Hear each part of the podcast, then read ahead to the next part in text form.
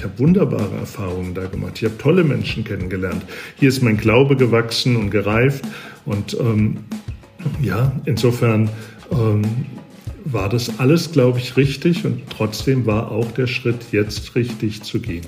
Andreas Sturm war weit oben in der Hierarchie der katholischen Kirche angekommen als Generalvikar im Bistum Speyer.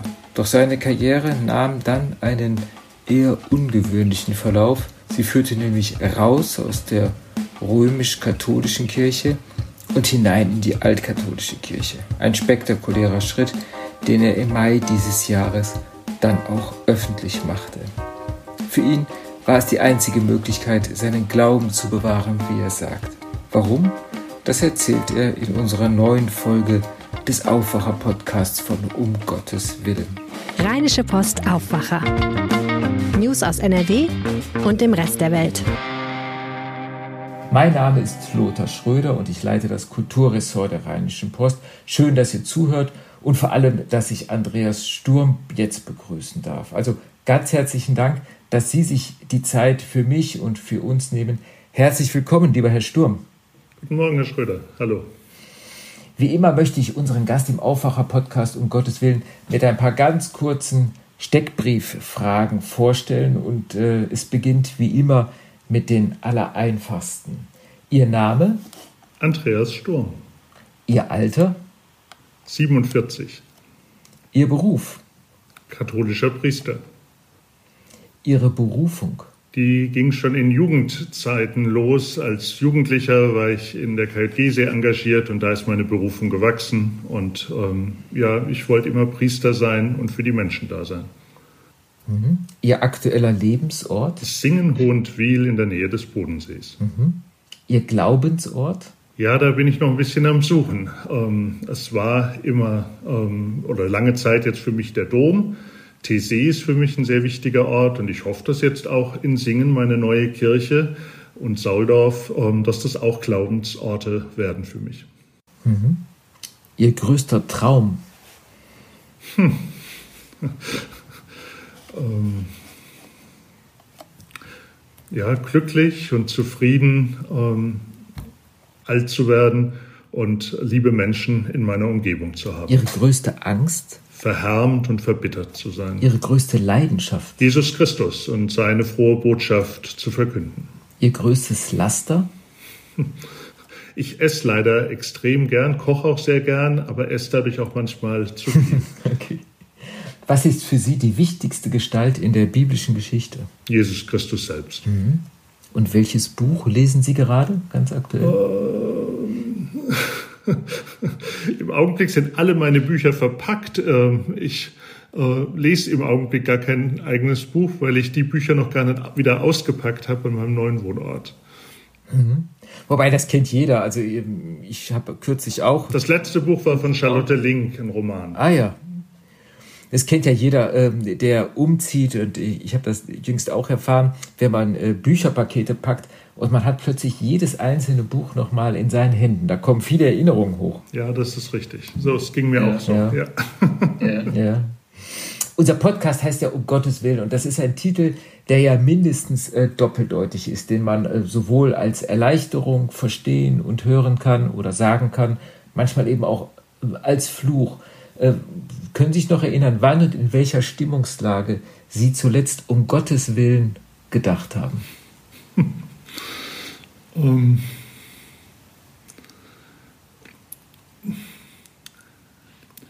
also es ist vielleicht sogar, hängt mit Ihrem Metier zusammen. Ähm, als ich am 13. Mai meinen Austritt kundgetan habe, stürzte in den Tagen danach so viele Presseanfragen auf mich ein, dass ich überhaupt nicht wusste, wie man das einigermaßen unter einen Hut bringen soll. Da habe ich vermutlich um Gottes Willen vielleicht sogar gesagt, aber sicher gedacht. Ja. Mhm. Haben Sie Gottes, um Gottes Willen auch schon gedacht, äh, während Ihrer Amtszeit in der katholischen Kirche? Haben Sie das häufiger mal gedacht, um Gottes Willen? Ja, das ist sicher so. Ähm, das war ja für mich ein, schon ein langer Weg auch des Ringens, ähm, wie es so für mich weitergehen kann. Und da hat schon die Frage gespielt, was will Gott eigentlich von mir in all dem? Ähm, und wo ist mein Platz in all dem? Insofern, ähm, selbst wenn ich das explizit so vielleicht nicht gesagt habe, war das sicher die Intention, die bei meinem Ringen dahinter stand. Mhm. Ja. Ähm, was machen Sie im Moment? Äh, ich glaube, wenn ich das mal so ganz profan und salopp formulieren darf, äh, Sie gehen wieder zur Schule. Ja, es ist ich richtig. Weiß, ähm, verkürzt. Ja, genau. Ähm, es ist richtig, dass ich im Augenblick ein Praktikum hier in einer altkatholischen Gemeinde in München mache. Ähm, es ist jetzt allerdings nicht so, dass es hier darum geht, ähm, wirklich die Schulbank zu drücken, sondern äh, zum einen mal so ein bisschen altkatholische Gemeindeatmosphäre zu schnuppern, ähm, Gottesdienste mitzuerleben, Menschen in der altkatholischen Kirche kennenzulernen. Und der Pfarrer hier hat ja lange oder arbeitet noch in der liturgischen Kommission der altkatholischen Kirche und kann mir da einfach auch nochmal viele Hilfestellungen geben, warum wird in der altkatholischen Kirche irgendwas anders gemacht, wie ich es aus der römischen Kirche kenne. Und ähm, so entwickeln sich einfach ganz gute Gespräche ähm, und das ist hilfreich und tut mir auch gut. Ja.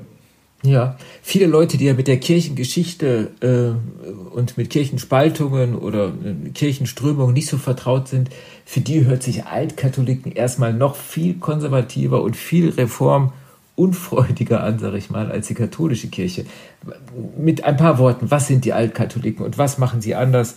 was die römisch-katholische Kirche macht. Also ich teile Ihre Einschätzung, was den Namen angeht. Da äh, tue auch ich mir noch ein bisschen schwer mit, muss ich zugeben. Die altkatholische Kirche hat sich vor gut 150 Jahren von der römischen Kirche abgespalten. Grund und Auslöser war das Erste Vatikanische Konzil. Der Papst wollte dort oder hat sich dann ja dort auch für unfehlbar erklärt und jene, die sich der altkatholischen Kirche angeschlossen haben und daher auch der Begriff des altkatholischen. Man hat nämlich die Änderung, die der Papst gemacht hat, als eine Neuerung und eine unerlaubte Neuerung verstanden und man wollte beim Alten bleiben ähm, und hat gesagt, der Papst ist fehlbar als Mensch und ähm, da spielt es keine Rolle, ob er ex cathedra irgendwas verkündet. Und aus diesem Grund ist die altkatholische Kirche entstanden der Auslöser war eben, wie gesagt, das Unfehlbarkeitsdogma. Aber dann schon sehr schnell ähm, ist der Zölibat gefallen und vor 25 Jahren hat die altkatholische Kirche zum ersten Mal Frauen zu Priesterinnen geweiht. Heute sind alle Ämter der Kirche sind für Frauen offen, also Diakonin, Priesterin und Bischöfin. Ja, und ähm, ich finde so die neueste Entwicklung, die jetzt ähm, eingesetzt hat, ist die Frage, wie werden Homosexuelle ähm, gesehen und deren Verbindung auch. Und ähm, die Trauung Homosexueller ist eben der Trauung Heterosexueller jetzt auch gleichgestellt in der Kirche. Ja. Haben Sie eine Ahnung, warum die altkatholische Kirche nicht weitaus stärker Schule gemacht hat, als sie es bisher noch tut. Nämlich das, was Sie gerade alles beschrieben haben, sind im Grunde genommen ja alles Ziele von, äh, von Katholiken, die Reformen von ihrer Kirche verlangen und äh, oder einfordern und die auch beim synodalen Weg formuliert werden. Warum äh, ist es immer noch so eine, äh, für die für altkatholische Kirche immer noch so eine Art Randexistenz? Ja, Ganz genau kann ich das auch noch wirklich sagen. Ähm, ich glaube, in den ersten Jahren nach dem Ersten Vatikanischen Konzil gab es viele Gemeinden, die sich mit großer Euphorie den Altkatholiken angeschlossen haben. Aber es ist sicher nie eine Bewegung geworden, die flächendeckend ähm, ihr Niederschlag gefunden hat, was zur Folge hat, dass viele Altkatholiken weite Wege in Kauf nehmen müssen, um in eine altkatholische Gemeinde zu gehen. Also so diese ganzen volkskirchlichen Sachen wie ähm, ich gehe beim Glockenläuten aus dem Haus und bin dann in meiner Kirche, das ist für Altkatholiken alles nicht möglich. Weite Wege und so der, der klassische Pfarreialltag ist dadurch sicher auch ähm, erschwerter nur möglich. Ich will nicht sagen, dass es gar nicht möglich ist, aber es ist anders möglich. Und ähm, viele Menschen wollen natürlich aber auch gerade diese volkskirchlichen Seiten haben. Warum? ähm, dann trotzdem nicht mehr Gemeinden entstanden sind, kann ich nicht sagen, ähm, was da genau der Auslöser ist. Vielleicht komme ich da noch im Laufe der Zeit drauf. ja. Rücktritte sind in der katholischen Kirche ja sehr vereinzelt. Der berühmteste Rücktritt ist von Papst Benedikt. Rücktrittsangebote sind ja inzwischen äh, fast in Mode gekommen, auch wenn diese dann kaum angenommen werden oder Entscheidungen darüber, wie in Köln, auf die sehr, sehr lange Bank geschoben werden. Austritte, zumindest von Amtsträgern, sind dagegen ja sehr selten, sieht man einmal von den katholischen Laien ab, die ja in der Zahl 360.000 allein im vergangenen Jahr ihrer Kirche den Rücken kehrten. Sie sind als sehr hoher Amtsträger, Sie waren Generalvikar aus der römisch-katholischen Kirche ausgetreten. Äh, haben Sie damit für sich äh, eine Art Reißleine gezogen, zu einem Zeitpunkt, wo es für Sie nicht mehr ging? Genauso würde ich sagen. Und ähm, der Auslöser war für mich also gar nicht so sehr der berühmte Tropfen, der das fast zum Überlaufen bringt, was ja viele Menschen, die der römisch-katholischen Kirche den Rücken kehren, sagen, also nach dem Missbrauchsgutachten oder nach dem Skandal war es jetzt einfach genug.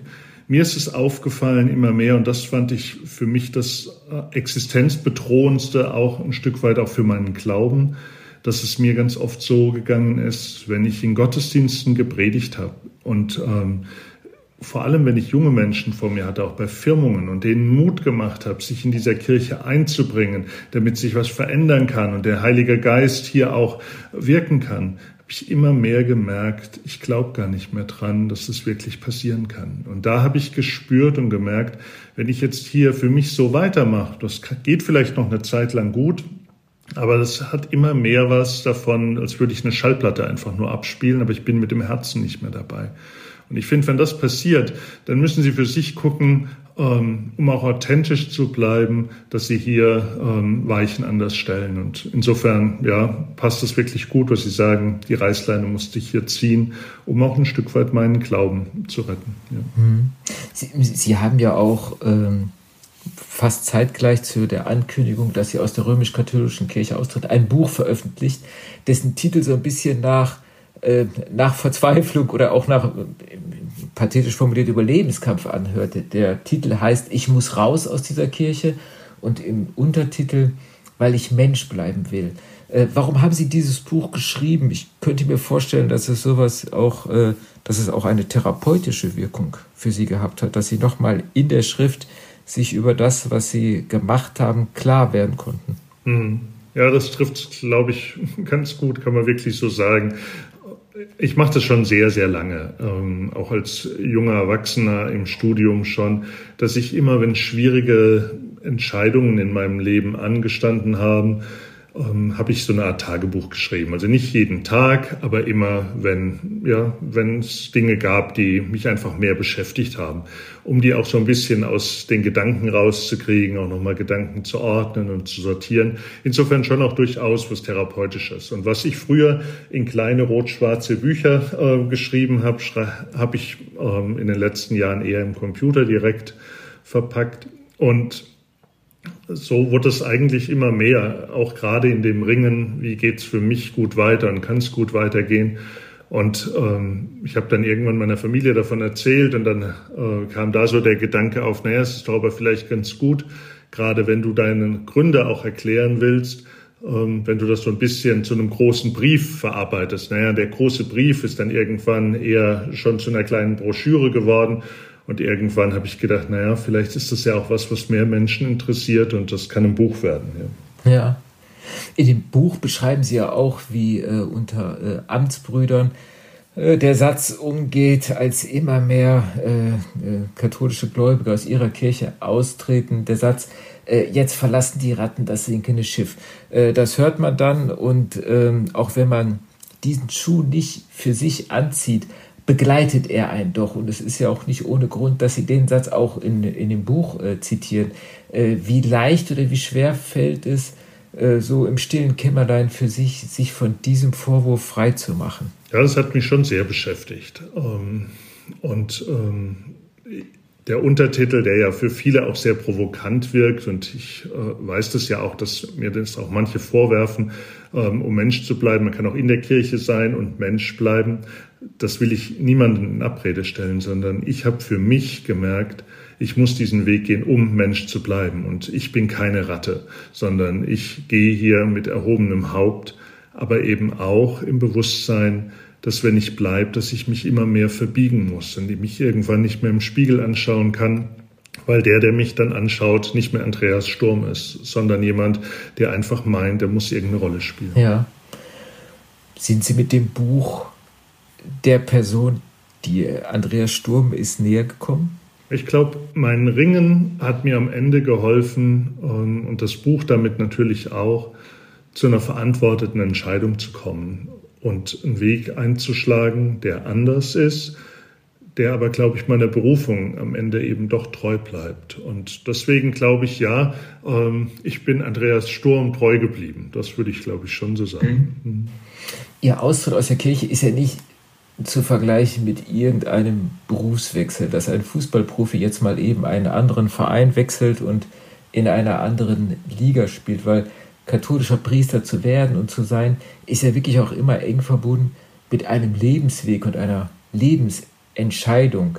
Wie schwer ist es, seinen eigenen Standort dann neu zu bestimmen und nicht sofort das Gefühl zu bekommen, das, was ich all die Jahre davor sehr engagiert getan habe, ist im Grunde genommen eine Lebenslüge gewesen. Nein, das würde ich nicht sagen. Also mhm. ähm, das mhm. war ähm, vorher keine Lebenslüge und ich habe allerdings auch nie ähm, dieses Exklusivrecht, es kann nur die römisch-katholische Kirche sein, als der einzige Weg gesehen, weil für mich gab es immer nur die römisch-katholische Kirche, das ist richtig, aber ich war immer schon so ökumenisch gepolt, äh, für mich war Thésée immer ein ganz wichtiger Ort in meinem Glaubensleben. Ich bin da seit 1995 jährlich eigentlich da gewesen, bis auf ganz wenige Ausnahmen. Und ähm, habe dort immer Christinnen und Christen aus allen möglichen Konfessionen äh, erlebt und für mich hat da nie irgendwo eine Rolle gespielt, ob da jetzt jemand Römer ist oder äh, orthodoxer Christ oder evangelisch. Ähm, ich glaube, ich habe nie einen Altkatholik da getroffen oder bewusst ähm, wahrgenommen. Aber äh, insofern war das, würde ich nicht sagen. Ähm, trotzdem war natürlich diese römisch-katholische Kirche meine Heimat. Und ähm, hier habe ich meine Glaubenserfahrungen gemacht. Und ähm, ich, ähm, wenn ich jetzt am Ende zu dem Ergebnis gekommen bin, ich muss gehen, heißt es ja nicht, dass diese ganzen 47 Jahre, die ich in dieser römisch-katholischen Kirche war, alle schlecht waren. Ich habe wunderbare Erfahrungen da gemacht. Ich habe tolle Menschen kennengelernt. Hier ist mein Glaube gewachsen und gereift. Und ähm, ja, insofern ähm, war das alles, glaube ich, richtig und trotzdem war auch der Schritt jetzt richtig zu gehen. Und der kann für mhm. andere Leute der absolut falsche sein. Ja, also ich würde nicht sagen, mein Schritt muss äh, der Weg sein, der für alle passt. Aber es ist der Weg, der für mich passt und wo ich glaube, dass der Heilige Geist mich auch führt. Ja, das hört sich jetzt nach einem Schritt an, der eine Entwicklung beschreibt, also dass er durchaus äh, stimmig ist mit ihrer römisch-katholischen Sozialisation und weniger ein Bruch, sondern dass sie das miteinander durchaus vereinen können als eine persönliche Entwicklung ihres Glaubensweges. Genau, also für meinen Glaubensweg würde ich das genauso sagen. Ich habe immer gedacht, dass die römisch-katholische Kirche noch mal mehr das, was in Gaudium in Spes heißt, äh, dass die Sorgen und Nöte der Menschen auch die Sorgen und Nöte der Kirche sind, dass wir das wirklich ernst nehmen und im Leben umsetzen. Aber ich erlebe ganz oft, dass wir viele Menschen einfach ausschließen, nicht ernst nehmen. Wir nehmen Frauen nicht ernst in ihrer Berufung, Priesterin, Diakonin, vielleicht sogar Bischöfin zu sein. Und wir nehmen ähm, Homosexuelle nicht ernst in ihrer Liebe zu einem Mann oder zu einer Frau. Und ähm, wir gehen nicht gut um mit Menschen, deren Ehe gescheitert ist, die sich neu verlieben. Wir schließen so viele Menschen aus. Und da sind wir nicht mit, den Sorgen und Nöten bei den Menschen von heute, sondern wir geben Antworten vor. Und, ähm, und das hat für mich nicht mehr gepasst. Das war nicht mehr stimmig. Und deswegen ähm, musste ich da raus. Mhm. Hätten Sie diesen Schritt vielleicht früher tun müssen? Das mag sein, ja. Aber ähm, ich glaube, an dem Punkt merken Sie natürlich auch die, äh, ein Stück weit vielleicht auch meine Zerrissenheit. Nämlich mhm. auf der einen Seite die Heimat in dieser Kirche zu haben, auch die Hoffnung zu haben, dass sich diese Kirche verändert. Und ähm, wir reden jetzt momentan ja oft vom synodalen Weg und ich erlebe da auch wirklich viele gute Ansätze. Aber ich habe auch viele gute Ansätze in den unzähligen Gesprächsprozessen, die die Bischofskonferenz auch vorher schon hatte, auch erlebt. Ich würde sagen, auch bei der Würzburger Synode kann man heute rückblickend sagen, dass da sehr, sehr viele Themen schon sehr gut diskutiert worden sind. Und trotzdem ist in all den Jahrzehnten nichts passiert. Und irgendwann muss man dann, glaube ich, für sich auch die Entscheidung treffen, glaube ich noch dran, dass in meiner Lebenszeit sich was ändert. Und wenn ich da den Eindruck habe, wir schieben Themen immer nur weiter auf die lange Bank, dann glaube ich, ist es der notwendige Schritt. Und ja, vielleicht hätte ich ihn schon, bevor ich das Amt des Generalvikars annehme, machen müssen. Natürlich ist da auch ein Stück weit immer die Hoffnung mit verbunden, dass ein Amt, was in der Kirche ja schon einen gewissen Einfluss auch hat, ähm, auch Veränderungsmöglichkeiten bereithält. Minimal war das auch möglich, aber vieles, da erlebt man auch eine große Ohnmacht. Ja, ja. wo Sie auch gerade ansprachen, dass Sie sich nicht mehr sicher sein konnten oder sein können, dass Reformen noch zu ihren Lebzeiten äh, umgesetzt werden.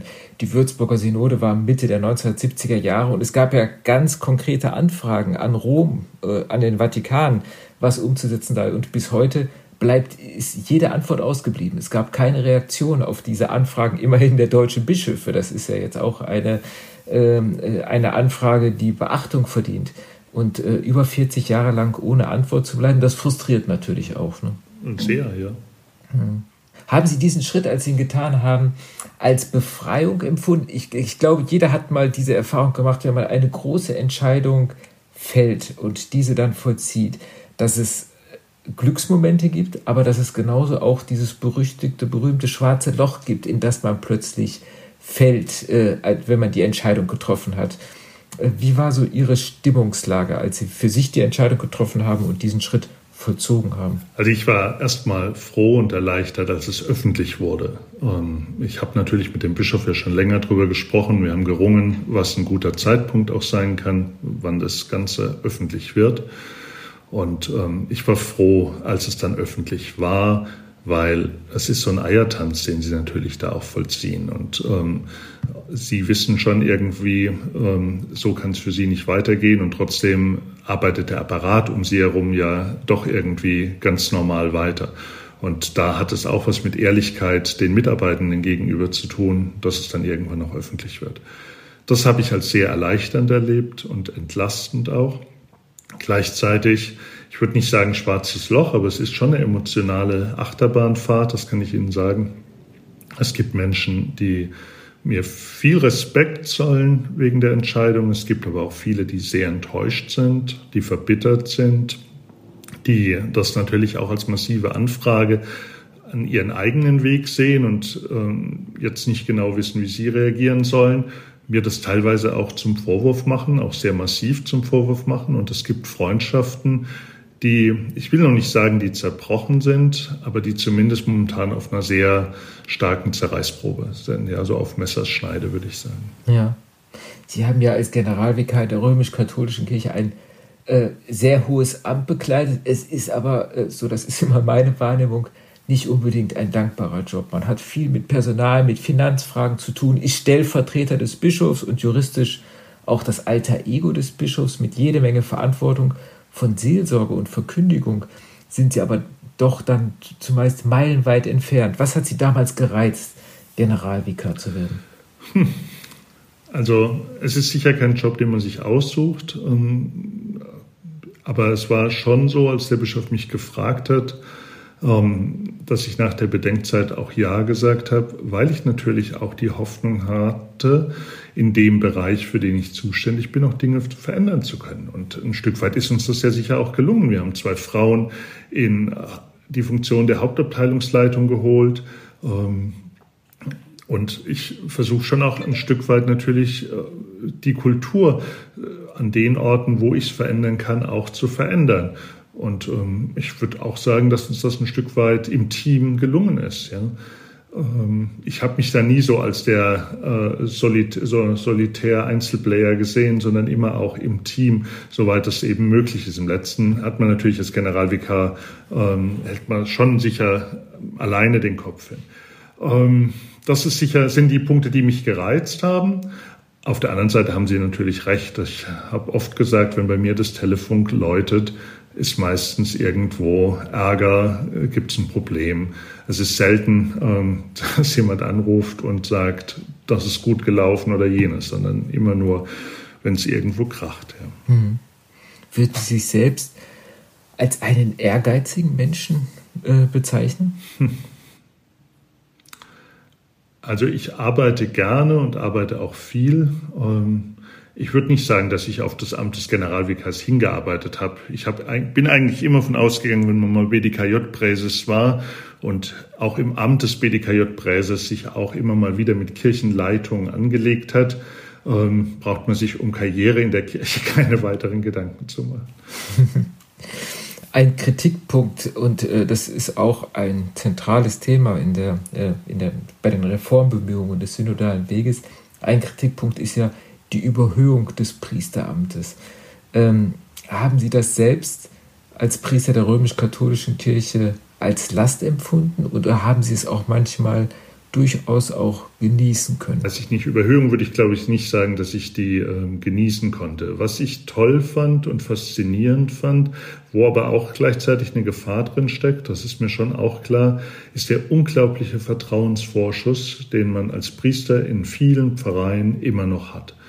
Ähm, das ermöglicht das Arbeiten auf der einen Seite, aber ist, glaube ich, schon auch eine große Gefahr. Das sehen wir ja gerade auch an dem Missbrauchsskandal ähm, weil da zeigen sich auch die Schattenseiten von diesem unglaublichen Vertrauensvorschuss, den es gab. Ja. Können Sie sich vorstellen, was das Thema Ihrer ersten Predigt sein wird? Sie wird natürlich, Sie sprachen direkt am Anfang unseres Gesprächs von der medialen Aufmerksamkeit, die Ihre Entscheidung hervorgerufen hat. Ich vermute mal, dass Ihr erster Gottesdienst in der altkatholischen Gemeinde ähnlich begleitet werden wird. Also glaube ich eigentlich nicht. Ich glaube, ähm, dass das äh, mediale Aufsehen jetzt eher abnimmt. Ich hatte das Glück, am vergangenen Sonntag hier an meiner Praktikumsstelle in München mal die Predigt zu halten. Ähm, das war also jetzt ohne ein einziges Mikrofon. und ähm, ich habe ganz biblisch über den barmherzigen Samariter gesprochen und was er uns sagen kann im Hier und heute. Wir haben angefangen mit um Gottes Willen. Damit möchte ich auch schließen. Dieser Ausruf um Gottes Willen hat dieser Ausruf nach ihrer Entscheidung mittlerweile auch einen positiven Klang bekommen. Ich bin um Gottes Willen ausgetreten und um, habe um Gottes Willen ein, äh, eine, eine neue Berufung oder ein neues Amt gefunden in einer, in, einem, in einer Glaubensumgebung, die meiner Überzeugung gemäß ist. Ja, genau. Das könnte ich genauso sagen, wie Sie es eben beschrieben haben. Es ist eine kleine Gemeinde oder zwei kleine Gemeinden in Singen und in Sauldorf, für die ich da zuständig bin. Aber ich erlebe eine hohe Offenheit von den Menschen, die sich darauf freuen, dass ich als Seelsorger mit ihnen diesen Weg gemeinsam gehen darf. Und ich freue mich auf die Zusammenarbeit und ich bin sicher, dass Gottes Wille da mit dabei ist und hofft, dass auch er seinen Segen zu all dem gibt. Lieber Herr Sturm, ich bedanke mich äh, ganz herzlich und wünsche Ihnen für Ihren weiteren Lebensweg äh, von Herzen Gottes Segen. Dankeschön. Alles Gute. Und das war der Aufwacher an diesem Sonntag.